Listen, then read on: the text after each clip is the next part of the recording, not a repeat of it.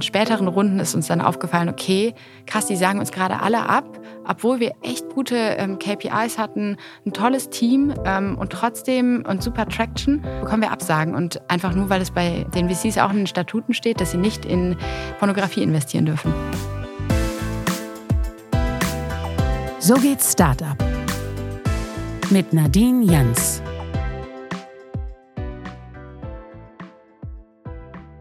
Deutschland ist Weltmeister. Allerdings nicht im Fußballspielen, sondern im Pornoschauen. 12,4 Prozent des weltweiten Pornotraffics kommt aus Deutschland. Zum Vergleich, der globale Länderdurchschnitt liegt bei 7,7 Prozent. Insgesamt ist das Geschäft mit Pornos ein Riesenmarkt. Rund 5 Milliarden Umsatz wurde 2021 mit Internetpornografie gemacht. Zum Vergleich, die FIFA hat im selben Jahr einen Umsatz von 766 Millionen generiert. Doch trotz des Riesenumsatzes über den Pornomarkt möchte niemand so gerne reden. Außer Denise Kratzenberg. Sie hat die Pornoplattform Cheeks gegründet und möchte damit das Schmuddelimage der Branche verändern. Wie sie das hinbekommen möchte und warum sie aktuell bei Investoren vor allem auf Privatpersonen setzen muss, das verrät sie mir in der heutigen Folge von So geht Startup. Ich bin Nadine Jans, Teil der Gründerszene-Redaktion und freue mich, dass ihr wieder eingeschaltet habt. Denise, schön, dass du hier bei uns im Studio bist. Ich freue mich riesig, Nadine, heute hier zu sein. Wenn man sich deinen Lebenslauf anschaut, du hast in St. Gallen studiert und zwar Finance Accounting, danach warst du bei Fedora.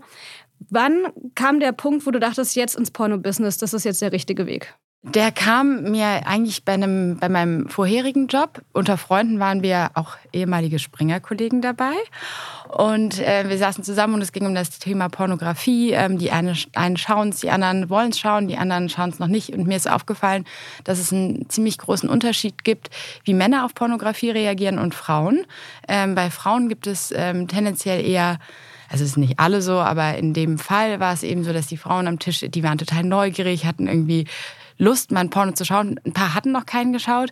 Äh, Männer haben direkt gesagt, wir schauen die ganze Zeit Pornos, aber wir möchten nicht darüber reden, wie oft und was wir gucken. Und ähm, ja, das war eigentlich das Spannende. Und ich habe mich dann auch ein bisschen im Internet ähm, umgeschaut, so wie du wahrscheinlich, ähm, und bin auf die gleichen Zahlen gekommen und habe mir gedacht, okay, es ist ein krass großer Markt aber irgendwie redet gar keiner drüber. Und das fand ich total spannend. Und ich habe mir dann auch angeschaut, okay, wie viele Leute aus Deutschland schauen eigentlich Pornografie und wie viele nicht. Und ähm, ja, es sind sehr, sehr viele. Und dann habe ich mir dazu das Angebot angeschaut und dachte mir, okay, das soll jetzt alles gewesen sein. Ähm, das kann man doch eigentlich auch besser machen. Und wie war dann so die erste Reaktion bei dir im Umfeld, als du gesagt hast, so, jetzt weg von dem Klassischen, was ich bisher gemacht habe, hin in die Pornoindustrie? Wie kam das so bei Familie und Freunden an? Also meine Familie, der habe ich natürlich ziemlich am Anfang schon erklärt, was ich eigentlich machen möchte und auch wie. Es geht ja in dem Fall nicht immer nur um Schwarz und Weiß, Pornografie ja oder nein, sondern vor allen Dingen wie. Und die fanden es dann eigentlich ganz cool, weil sie meinten, das ist so eigentlich der letzte große bestehende Markt, wo man echt noch was äh, machen kann. Also wo man wirklich noch was verändern kann nachhaltig. Und das fanden die eigentlich ganz spannend und Freunde fanden es eigentlich erstaunlicherweise auch cool. Ich habe das am Anfang natürlich so wie viele, die wahrscheinlich mal gründen wollen, ähm, ja, gemacht. Ich habe es einfach jedem erzählt. Also jeder Frau, jeder Mann, jedem, der mir über den Weg gelaufen ist, habe ich erzählt, ich habe die Idee. Ich würde so gerne mal was im Adult Entertainment Bereich machen und habe dann natürlich lange auch nichts gemacht. Und irgendwann kamen Menschen auf mich zu und meinten, hey Denise, du hattest doch mal von dieser Idee erzählt, eine coole Plattform zu machen mit fair produziertem Content. Ähm, es sollte authentisch sein. Wo bleibt ihr eigentlich? Und dann ähm, ja, sind wir irgendwann an den Start gegangen. Was war denn der ausschlaggebende Punkt, wo ihr gesagt habt, jetzt geht's los? Es gab nie diesen einen Punkt. Es gab nicht ähm, irgendwie, boah, wir machen das jetzt, sondern es war eher ein Experiment. Also der erste MVP, den wir hatten, also offizielle MVP, war eigentlich so eine Google Drive, wo ich einfach Filme draufgeladen habe. Und diesen Link habe ich einfach an, an Freunde verteilt und Freundinnen. Und ähm, ich habe geguckt, ähm, ob jemand nach Access fragt. Also das war so das erste Produkt, was wir hatten. Und dann habe ich gesehen, boah, echt viele, vor allem sonntags abends, fragen ähm, nach diesem Link. Und als ich diese diesen Ordner ganz geschlossen habe oder auch gelöscht habe, ähm, wurde ich wirklich nochmal über WhatsApp dann auch nochmal angeschrieben, hey, kannst du nochmal den Link teilen? Und da wusste ich, okay, da ist irgendwas dran und irgendwie, ja, sollte ich mal schauen, ob ich das nicht professionell aufziehe. Und ich hatte, habe auch immer noch meinen Mitgründer Max und äh, mit dem mache ich das zusammen. Und der ist auf jeden Fall von seiner Mentalität her auch der Typ, der sofort Sachen immer entwickeln will. Er hat auch einen Entwicklerhintergrund und hat dann ziemlich zügig gestartet und dann sind wir da so ein bisschen reingerutscht. Also es gab nicht so diesen Startpunkt. Wie schwer ist dir denn der Schritt gefallen, dann letztlich dann Gründerin zu werden? Du warst ja davor nicht Anfang 20 oder so, sondern durchaus schon auch in Führungsposition mit einem entsprechenden Gehalt. Also wie schwierig war das für dich? Ich wollte eigentlich auch nie Gründerin werden. Das war nie so mein Ziel, ich dachte, boah, das ist jetzt irgendwie das, was ich unbedingt, was meine Passion oder Berufung ist, sondern das ging ein bisschen mit der Ideenverwirklichung einher. Und ich hatte früher auch immer so ein Bild im Kopf von Gründerinnen, so, die hatten dann so einen Blazer an und High Heels und waren irgendwie groß und, ähm, und haben irgendwie, es waren so Erscheinungen. Und ich fand dieses Gründerthema oder Gründerinnen-Thema war für mich immer ziemlich weit weg und sehr ähm, unnahbar. Und äh, jetzt bin ich ja selber Gründerin und ich weiß, es ist nicht unnahbar und dass eigentlich jeder, der, der sich selbst verwirklicht, auf irgendeine Art auch Gründerin ist oder Gründer. Ihr habt ja dann Cheeks gegründet, zwei Jahre ist das jetzt her. Wie genau lief das dann ab und was ist Cheeks genau? Genau, wir hatten dann einen kurzen Ausflug zu einer Entspannungs-App, die Max und ich noch gemacht haben. Es ging ja auch ein bisschen um Audioporn und ähm, haben zügig gemerkt, dass ähm, unsere Fokusgruppe nach Videos gefragt haben. Also sie meinten dann definitiv, okay, wie sieht der oder diejenige denn aus? Und dann kamen wir irgendwann auf die Idee, ja, dann Max, ich glaube, alle wollen Pornos. Und er so, ja, ich glaube es auch. Und ähm, haben dann darüber gesprochen, unter welchen Bedingungen wir es machen würden. Und das war vor allen Dingen, dass wir wollten, dass alle fair bezahlt werden, dass es keine Missstände gibt, dass es ähm, Regulationen gibt, dass es ähm, einvernehmlich ist. Ähm, genau, das waren so die Punkte, ähm, die uns total wichtig waren. Vor allen Dingen, dass man auch Content sieht, der divers ist und der inspiriert und nicht unbedingt ähm, dazu führt, dass man irgendwie unter Performance-Druck steht und haben dann ähm, ja, mit der Plattform angefangen. Wie herausfordernd ist es denn, wenn man dann sagt, nein, man möchte, dass es auf jeden Fall divers ist, fair produziert, die DarstellerInnen gut bezahlt sind? Also wie findet man es dann raus, ob die jetzt fair produziert sind, ob die gut bezahlt sind und wie findet man auch äh, diverse Pornodarstellerinnen? Ich habe am Anfang Research gemacht im Internet ähm, und nach zwei Wochen war ich völlig am Ende und habe wirklich, ich habe wirklich die Welt gesehen und habe dann jemanden aus dem äh, Filmbusiness ähm, dazu geholt und die Person hat dann für uns auch mal das Ganze mal so ein bisschen geordneter dargestellt. Für mich war immer nur so, oh, ich finde den Film gut oder nicht und sie hat wirklich dann auch auf Licht geachtet, auf DarstellerInnen, auf Ambiente und ähm, hat dem Ganzen wirklich Professionalität verliehen und ähm, hat vor allen Dingen auch den Kontakt zu PerformerInnen gefunden. Ich habe am Anfang wirklich gar keinen Namen googeln können, nichts gefunden und sie ist wirklich über verschiedene Kanäle, ähm, sei es Social Media oder auch auch direkt an, angeschrieben, wirklich über Research ähm, Leute gefragt, wirklich dann zu den PerformerInnen gekommen. Mittlerweile haben wir ein sehr großes Netzwerk, um die 100 Creator. Genau. Das heißt, die Filme, wenn ihr euch die anschaut, arbeitet ihr mit den Produktionen zusammen oder direkt mit den einzelnen DarstellerInnen oder wie läuft das ab? Sowohl als auch. Also Audio-Content ähm, produzieren wir fast ausschließlich selber. Video-Content wird lizenziert und wir produzieren auch selber. Wir hatten jetzt einen ganz coolen Film im Frühjahr diesen Jahres. Das war unser Debütfilm. Und den haben wir zusammen mit einer Influencerin gemacht, Charlotte Kurt, die vor allen Dingen für die Entstigmatisierung von äh, Mehrgewichtigen steht.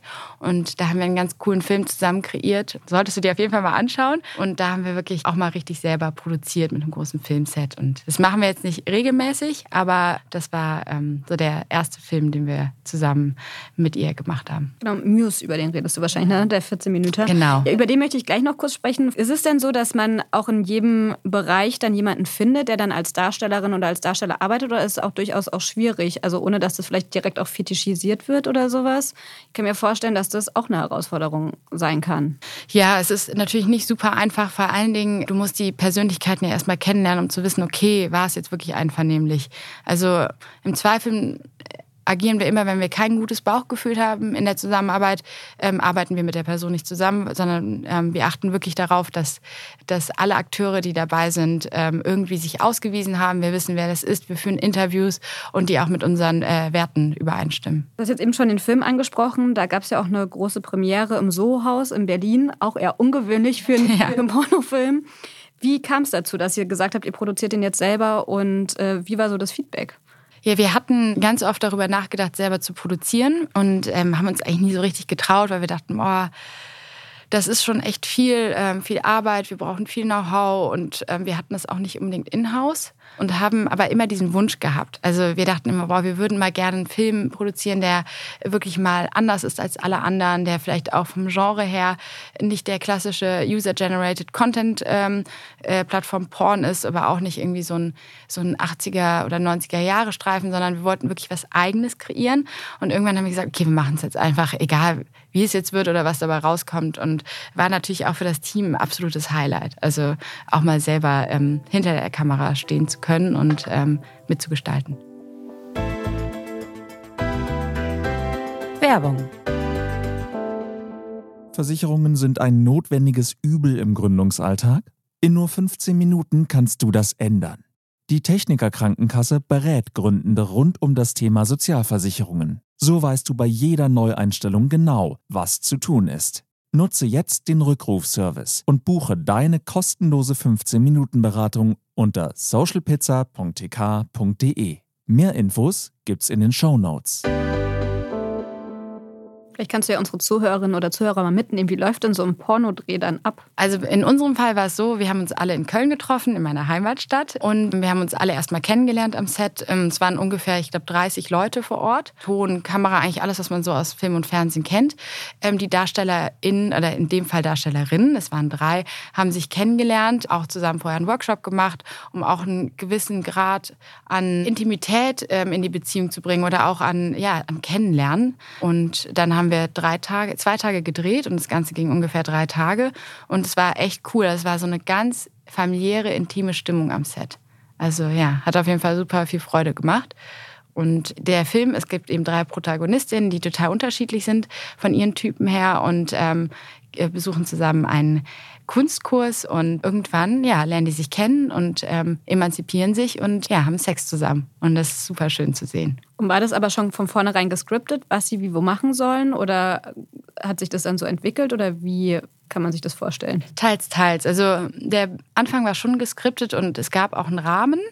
Allerdings, äh, der Akt per se ähm, war nicht geskriptet. Da ähm, durften alle ihren Gedanken und Wünschen freien Lauf lassen. Und wie teuer ist dann so eine Produktion? Das klingt ja schon wahnsinnig kostenintensiv. Also die Produktion, die war jetzt ähm, fünfstellig. Und das ist auch nicht ganz üblich, dass man so viel zahlt. Aber wir wollten einen Film kreieren, der einen gewissen Grad an Professionalität auch mitbringt. Das heißt, würdest du sagen, Kosten und Aufwand standen da im Verhältnis? Also ich würde sagen, auf jeden Fall. Vor allen Dingen, weil wir durch diesen Film auch ganz viele Menschen motiviert haben, anders auf Körper zu schauen, anders auf ihren eigenen Körper zu schauen. Und dafür hat es sich auf jeden Fall gelohnt. Weil du musst wissen, normalerweise in der Pornografie ist es so, dass vor allen Dingen Mehrgewichtige werden fast immer diskriminiert. Also du findest dann Porno und dann siehst du irgendwie, ah, okay, da ist eine mehrgewichtige Frau dabei. Okay, sie ist mehrgewichtig, dann wird sie erstmal diskriminiert. Und das ähm, ist eben bei uns ähm, anders gewesen. Die ähm, Person war auf jeden Fall der Star und war total selbstbewusst und das kannten ganz viele gar nicht. Und das macht auf jeden Fall auch was im Kopf. Du siehst auf jeden Fall Menschen anders und daran arbeiten wir. Habt ihr neben dem Film oder der Filme auch noch andere Sachen, die ihr auf eurer Plattform anbietet, unter anderem ja auch Workshops? Da hatte ich jetzt im Vorfeld gehört, dass Menschen, die diese Workshops besuchen, teilweise so geschockt sind, in Anführungszeichen, dass sie dann auch mal überrumpelt sind und den Workshop verlassen. Was genau lernt man in euren Workshops? Genau, die Workshops, die haben wir damals ins Leben gerufen, weil wir unbedingt auch mal explizite Sachen zeigen wollten. Wir, wir erkannten das irgendwie so aus dem Internet, okay, wenn man was googelt, dann findet man entweder direkt so einen krassen Hardcore-Porn oder du siehst irgendwie so Illustrationen. Aber wir wollten wirklich mal was schaffen, wo du wirklich mal an die Hand genommen wirst und dir jemand erklärt, wie funktioniert eigentlich Spanking oder Analverkehr oder nicht nur das, diese Themen, sondern auch ähm, gesellschaftsfähige Themen wie was bedeutet Sexualität in anderen Religionen oder was bedeutet Sexualität nach der Geburt eines Kindes. Also es sind halt unterschiedliche Themen und wir wollten wirklich mal Themen ansprechen, die normalerweise immer tabuisiert werden in unserer Gesellschaft. Und dafür ist dieser Workshop eben da, es ist ein Safe Space und ähm, ist immer live ähm, am Dienstag und ähm, da kann man eben mit Anleitung von einem Coach ähm, sich eben diesen Themen widmen. Wir könnten ja mal ein Thema nehmen, was genau passiert dann oder was erwartet einen dann? Beispiel Thema Analverkehr. Da gab es ein Couple, die haben ähm, vorher erklärt, hey, Analverkehr, äh, was bedeutet das für uns? Ähm, was ist die Vorbereitung von Analverkehr? Da fängt es schon an bei einer Massage, die man vielleicht anwendet. Hierfür vielleicht die Fingernägel schneiden, aber wirklich explizit ähm, auch gezeigt dann äh, zu einem späteren Zeitpunkt und eben dann auch davon berichtet Also wie, wie sowas eigentlich vonstatten geht. Und da ist uns ganz, ganz wichtig, dass vor allen Dingen die Einvernehmlichkeit im Vordergrund steht. Dass es eben nicht nur um den Akt per se geht oder um die Erfahrung, sondern auch, dass man herauslesen kann oder erkennt, möchte mein Partner oder die Partnerin das eigentlich. Ihr habt ja als Geschäftsmodell ein Abo-Modell. Man kann entweder ein Monatsabo abschließen oder ein Jahresabo. Wusstet ihr von vornherein, dass ihr das mit Abos machen wollt? Oder hätte man nicht auch einfach sagen können, wir verkaufen einzeln diese Workshops oder einzeln zum Beispiel diesen Film, der ja relativ bekannt dann doch war, ähm, warum Abos? Abos haben wir damals gewählt oder wählen wir immer noch, weil wir wollten den Zugang ziemlich ähm, einfach gestalten. Also viele Leute kennen es ja von Netflix und Spotify.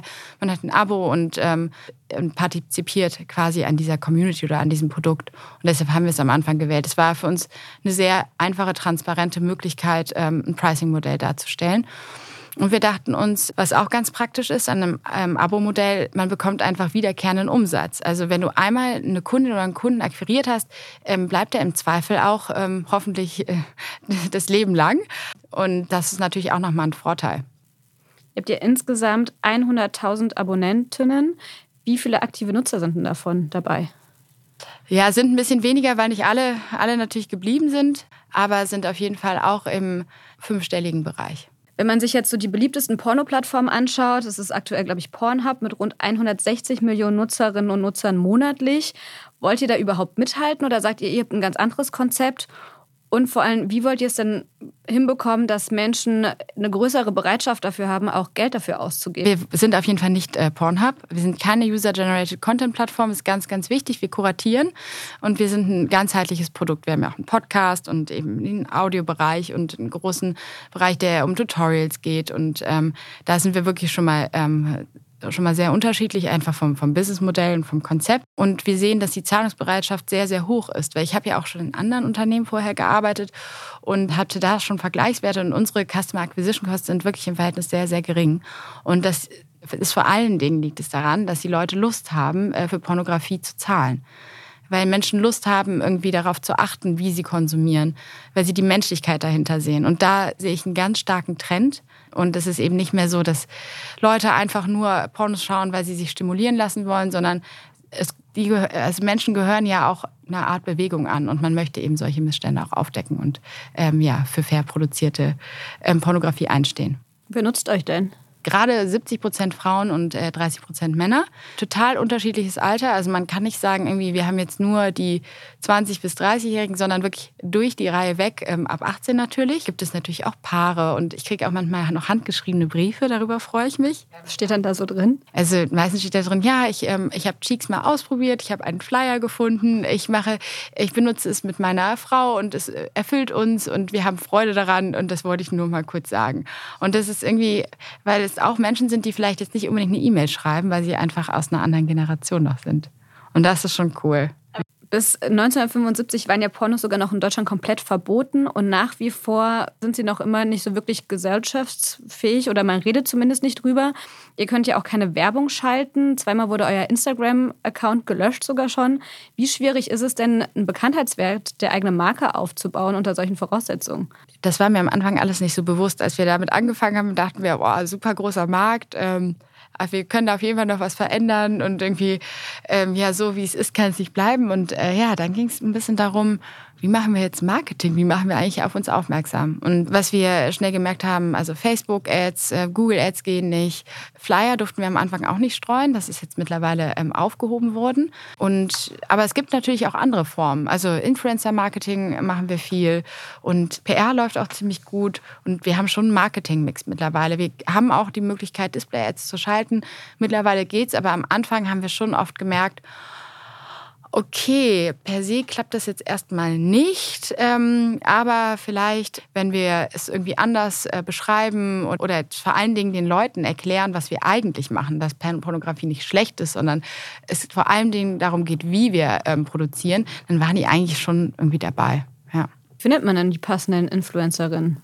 Auch in diesem Thema mussten wir natürlich auch viel ausprobieren. Und vor allen Dingen, als wir ganz am Anfang waren, da kannte uns einfach wirklich gar keiner.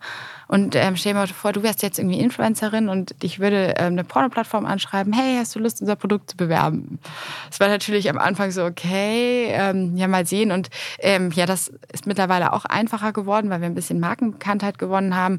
Aber wir haben die natürlich angeschrieben und denen das erstmal erklärt. Und da gibt es eben immer auch die Ersten, die sagen, ach, du hast so recht, Denise, wir müssen darüber aufklären. Ich äh, promote euch total gerne. Okay, das heißt, ihr setzt vor allem auf Influencer-Marketing. Was auch total ähm, authentisch ist. Es geht ja vor allen Dingen bei dem Produkt bei uns darum, dass wir, weil eben die Branche per se sehr intransparent ist und äh, man eigentlich gar nicht so wirklich weiß, wer meistens ähm, vor der Kamera steht, wer eigentlich produziert hat, achten wir extrem darauf, dass wir mit allen Themen sehr transparent sind. Und für uns ist halt auch diese Plattform Influencer Marketing total spannend, weil wir dann auch uns erklären können erklären können, warum man für Pornografie zahlen sollte. Und das ist ähm, ja total spannend. Und nicht nur das Marketing ist ja bei euch eine Herausforderung, sondern ja auch durchaus mit Versicherungen. Die haben das ja auch ganz oft noch in ihren Statuten, dass sie nichts mit Pornografie zu tun haben sollen. Du hattest mir jetzt im Vorgespräch erzählt, ihr wurdet sogar von eurer Versicherung jetzt gekündigt. Was ist da passiert? Ja, also wir hatten eigentlich mal eine Versicherung, die man so hat als Firma. Und ähm, irgendwann kam jetzt vor kurzem ein Brief und da drin stand, ja, ähm, theoretisch wäre der Vertrag ähm, gar nicht ähm, zeichnungs irgendwie berechtigt gewesen, weil ähm, wir Pornografie auf unserer Plattform vertreiben. Und das würde irgendwie in den Statuten stehen. Und das Spannende finde ich einfach daran, wir wissen ja, dass 80 Prozent der Leute Pornografie konsumieren. Im Zweifel vielleicht auch jemand äh, von der von der sehr großen Versicherung, bei der wir jetzt waren, und dass sie so sich hinter Statuten verstecken. Also dass es, dass sie dann nicht irgendwie so hinter die Fassade blicken oder dem Thema Aufmerksamkeit schenken, indem sie uns nochmal prüfen, sondern das generell ausschließen. Und durch diesen Ausschluss, den wir auch in anderen ähm, Bereichen kennengelernt haben, kann halt auch kein Fortschritt passieren. Weil ja, wir bleiben so nicht wettbewerbsfähig und werden ständig ausgeschlossen. Das heißt, du siehst da die Politik in der Pflicht? Ja, also wenn man, wenn man sich überlegt, dass der Wirtschaftszweig per se ähm, häufig diskriminiert wird und eben auch es für mich schwierig ist zu arbeiten oder auch meine, ja, das Unternehmen voranzutreiben, sehe ich das schon in der Politik, dass sie solche Sätze wie Pornografie per se ähm, wird ausgeschlossen. Natürlich ähm, fände ich es cool, wenn sie es unterstützen würden, dass sowas überhaupt gar nicht da stehen dürfte. Weil es geht ja wirklich nicht darum, ähm, per se Pornografie auszuschließen oder auch andere ähm, Zweige, sondern es geht vor allen Dingen darum, was macht es mit einem? Was passiert dadurch mit dem Kunden oder der Kundin? Und was passiert damit, äh, was passiert in unserer Gesellschaft damit? Noch ein weiterer Bereich, der auch nicht so einfach ist, weil es da auch ganz oft in den Statuten steht, sind äh, große VCs. Deshalb habt ihr ja vor allem auch Privatpersonen als Investorinnen.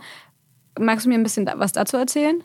Ich ähm, wollte ganz am Anfang der Gründung wollten Max und ich eigentlich einen Bankenkredit aufnehmen. Wir wussten, es ist ein todsicheres Ding wir machen das schön alleine. Und, und hatten auch so einen Businessplan für uns geschrieben. Und dann habe ich bei der Bank gefragt, hey, wie sieht es aus mit irgendwie einem Förderkredit oder generellem Kredit? Und die haben wirklich gelacht auf der anderen Seite. Ich meine, auf gar keinen Fall. Und äh, Pornografie sowieso nicht. Und dann ich so, okay. Wir brauchten auf jeden Fall Startkapital, vor allen Dingen auch um Content einzukaufen. Und dann ja, haben wir netterweise einen, einen Business Angel gefunden oder auch ein Business Angel Team, die uns äh, früh gefördert haben. Bis dato wusste ich noch gar nicht, dass ähm, VCs das gar nicht dürfen. Und erst ähm, in, äh, in späteren Runden ist uns dann aufgefallen, okay, krass, die sagen uns gerade alle ab, obwohl wir echt gute ähm, KPIs hatten, ein tolles Team ähm, und trotzdem und super Traction, bekommen wir Absagen. Und einfach nur, weil es bei den VCs auch in den Statuten steht, dass sie nicht in Pornografie investieren dürfen. Ihr konntet ja auch Tijen Onaran gewinnen als Investorin. Wie kam es denn dazu? Die Jenny ähm, habe ich schon, schon öfters mal gefragt, ob sie Lust hat, dabei zu sein. Und ähm, ja, ich muss ehrlich sagen, ich habe sie kalt auf LinkedIn angeschrieben und gefragt, ähm, ob sie Lust hätte, sich mit mir auszutauschen. Und es hat total ähm, Klick gemacht und wir haben uns super gut verstanden. Sie hat sofort die Vision verstanden und meinte, ja, ich will auf jeden Fall partizipieren. Und äh, es gibt ja wirklich wenige ähm, Investorinnen oder Aktive eben. Und äh, deshalb freue ich mich umso mehr, weil das war für uns auch nochmal eine Hürde. Wir wollten auf jeden Fall auch einen diversen Cap-Table haben. Und ähm, ja, mit jeder Frau, die noch dabei ist, bin ich äh, mehr als happy. War das denn am Anfang so, als ihr euer Geschäftsmodell gepitcht habt, kam da Verständnis für, Pornos jetzt vor allem für Frauen zu machen? Oder haben die gesagt, nee, das brauchen wir überhaupt nicht? Es sind ja auch oft Männer, die da am längeren Hebel sitzen. Ganz am Anfang war das Produkt, ähm, es ist immer noch ein Unisex-Produkt und es war auch immer ein Unisex-Produkt, aber wir haben vor allen Dingen gesehen, dass bei Frauen der Bedarf einfach groß ist. Und ähm, ich kann mich daran erinnern, ein Investor meinte zu mir, der hat auch tatsächlich da noch investiert, äh, meinte, ja, ich habe jetzt im Büro nachgefragt. Die Frauen meinten alle, sie würden keine Pornos schauen. Und da muss ich natürlich lachen, aber ähm, äh, am Ende wissen wir, dass, ähm, dass glaube ich, auch von den äh, UserInnen, die es gerade gibt, 30 Prozent einfach weiblich sind. Also bei uns mehr, aber ähm, im Schnitt. Und was hast du ihm geantwortet? Ja, dass es eben Statistiken gibt, die das äh, widerlegen. Und ähm, das war dann irgendwie auch fein, dass das Umfeld vielleicht auch nicht unbedingt ganz sicher war, im Büro zu fragen. Da sind wir, glaube ich, auch noch nicht, aber könnten irgendwann da sein. Das strebe ich auf jeden Fall an. Dabei wird hier ein Großteil der Pornos während der Arbeitszeit konsumiert. Das habe ich jetzt im Vorfeld gelesen, als ich mich so ein bisschen in die ganzen Statistiken und Zahlen eingearbeitet habe. Es ist mir auch aufgefallen, dass vor allen Dingen habe ich das gelesen vor Corona. Während Corona hätte ich das auch noch mal deutlich mehr verstanden, aber ähm, die, die, Zahl habe ich auch gesehen. Also während der Arbeitszeit auf jeden Fall ähm, auch ähm, sehr beliebt. Würdest du dann sagen, die Corona-Pandemie hat euch ein bisschen in die Hände gespielt, dass ihr quasi die Leute eh zu Hause waren und Zeit hatten? Also wir hatten auf jeden Fall dann Druck, live zu gehen. Das war irgendwie, Pandemie startete und wir waren immer noch nicht live und dann meinten Max und ich so, okay, das, wir müssen jetzt an den Start gehen, weil jetzt ist unsere Zeit. Und dann nach der Pandemie haben wir aber herausgefunden, es gab eigentlich gar keinen Unterschied. Also wir sind sehr krisenresistent. Äh, auch jetzt merken wir gerade noch nichts. Also von der ähm, bestehenden Inflation, von der bestehenden sehr hohen Inflation. Also bisher sind wir noch sehr krisenresistent. Ist denn der deutsche Pornomarkt ein bisschen anders als international als jetzt vielleicht der US-amerikanische oder so? Was ich schon sehe, ist, dass die US-Amerikaner sehr konservativ sind. Also da gibt es eben auch so zwei Lager und ähm, auch diese Firmen wie Facebook und Google sind ja amerikanische Firmen, die haben nochmal einen ganz anderen Zugang. Und die Deutschen reden vielleicht nicht so viel darüber, aber sind da schon sehr aufgeschlossen und offen, was man auch am Konsum sieht. Wer sind denn eure größten Wettbewerber? Oder habt ihr die gar nicht und sagt, ihr seid unique und. Ähm es gibt ja auf jedem Pitch-Deck immer dieses eine Slide mit den Wettbewerbern und da saß ich wirklich Ewigkeiten dran. Ich habe da immer so ich habe da irgendwie Ahnung, Logos draufgepackt, wieder runtergenommen, neue Logos und wieder runter. Und am Ende habe ich das ganze Slide gelöscht. Wir haben natürlich schon ähm, in dem Sinne Wettbewerber, dass, dass du irgendwo anders auch Pornografie schauen könntest. Und natürlich gibt es auch ähm, da draußen ganz viele Performer und Creator, die ihren eigenen Content verkaufen. Aber es gibt nicht unbedingt diese Brand und auch dieses Produkt, was wir anbieten. Das gibt es bisher noch nicht. Und da sind wir auch Vorreiter. Deshalb, ja, gibt es jetzt keinen Competitor-Slide mehr bei uns. Wo wollt ihr denn perspektivisch hin? Also wir haben ja eine übergeordnete Vision, unabhängig von der äh, Pornografie. Wir wollen, dass Menschen sich sexuell befreiter fühlen, auch im Alltag immer, dass Menschen ihre Bedürfnisse kennen, dass sie wissen, was sie wollen, was sie nicht wollen und vor allen Dingen, dass sie sich trauen, das auch zu sagen. Und das ist unsere Vision. Und wir haben jetzt mit Pornografie gestartet, weil wir dadurch den einfachsten Zugang zu Menschen hatten und vor allen Dingen auch zu Frauen. Aber die Vision ist natürlich größer. Also es soll nicht nur, ähm, soll nicht nur im Bereich des Adult Entertainments irgendwie Regulationen etabliert werden, sondern wir wollen vor allen Dingen, dass die Gesellschaft irgendwann da ist, dass sie, ja, dass Menschen sich trauen, frei über ihre Bedürfnisse zu sprechen und vor allen Dingen auch sie trauen, Nein zu sagen. Und ähm, da sollten wir hinkommen. Wenn es dann irgendwann so sein sollte, dass wir merken, boah, man muss viel früher anfangen, nicht erst ab 18, dann starten wir vielleicht mit einem Aufklärungsprogramm in Schulen oder noch früher. Also je nachdem, was am Ende dazu führen sollte, dass wir alle glücklicher sind, ähm, werden wir auch unser Produkt anpassen. Vielen lieben Dank für deine Schilderung und danke für deine Zeit. Ja, gerne. Es hat mir eine Riesenfreude gemacht, mal hier zu sein und dich auch physisch zu sehen. Ich drücke die Daumen, dass es weiter so erfolgreich läuft. Ja, danke schön. Vielen lieben Dank auch an euch fürs Zuhören. Falls euch die Folge gefallen hat, freuen wir uns natürlich, wenn ihr uns abonniert. Und ansonsten, falls ihr eine Idee habt, mit wem wir unbedingt einmal reden sollten, dann schreibt uns gerne an redaktion.gründerszene.de. Ich bin Nadine Jans und freue mich, wenn ihr nächste Woche wieder einschaltet. Tschüss!